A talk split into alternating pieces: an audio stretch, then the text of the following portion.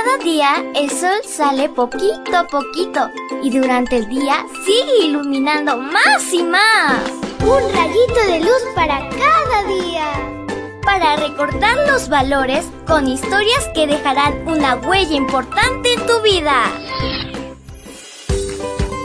Hola, hola mi príncipe y princesa de Jesús. En este hermoso sábado disfruta de la compañía de Jesús, de sus hermosas bendiciones y sobre todo de tu familia. Gózate y alaba a Dios. Te saluda tu amiga Linda. Y el versículo para hoy se encuentra en Lucas 2.11. Búscalo en tu Biblia y lo lees junto conmigo. Dice así, hoy les ha nacido en el pueblo de David un Salvador que es el Mesías, el Señor. Y la historia se titula Navidad diferente. Recuerdo un 24 de diciembre cuando yo tenía 10 años. Al mediodía mis padres pusieron bajo el árbol de Navidad los regalos para esa noche. Durante la tarde estábamos con mamá en la cocina conversando animadamente mientras preparábamos la cena de la Nochebuena. No había nadie más en casa en ese momento, pero de repente comenzamos a escuchar ruidos de bolsas y papeles en el living por lo que corrimos a ver qué estaba sucediendo.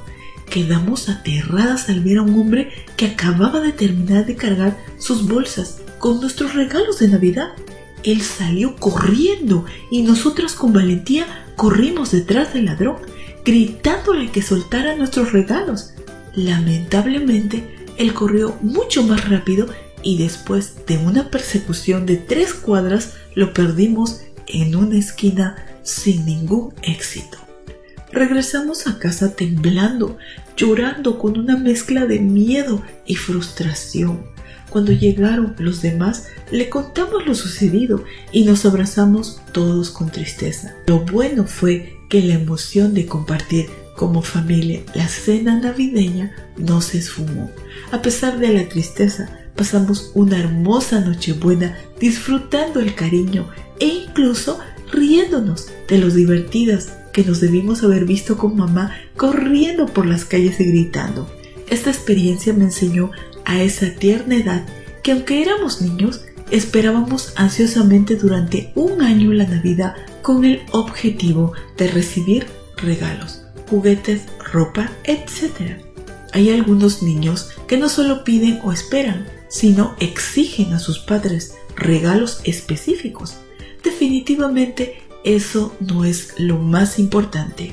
Si tan solo te dieras cuenta de que más importante que los regalos es estar con tu familia, disfrutar de una cena preparada con amor, reír, leer la historia del nacimiento de Jesús y reflexionar en ella, cantar villancicos, tener momentos de gratitud a Dios por enviar a su Hijo como bebé a este mundo para salvarnos y dar felicidad eterna.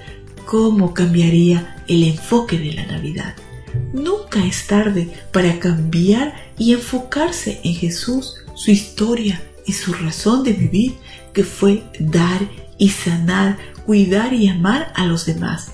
La Navidad puede ser la fecha especial para dar muchos abrazos y escribir cartas de gratitud y cariño a amigos, compañeros, abuelitos, primos, tíos y padres.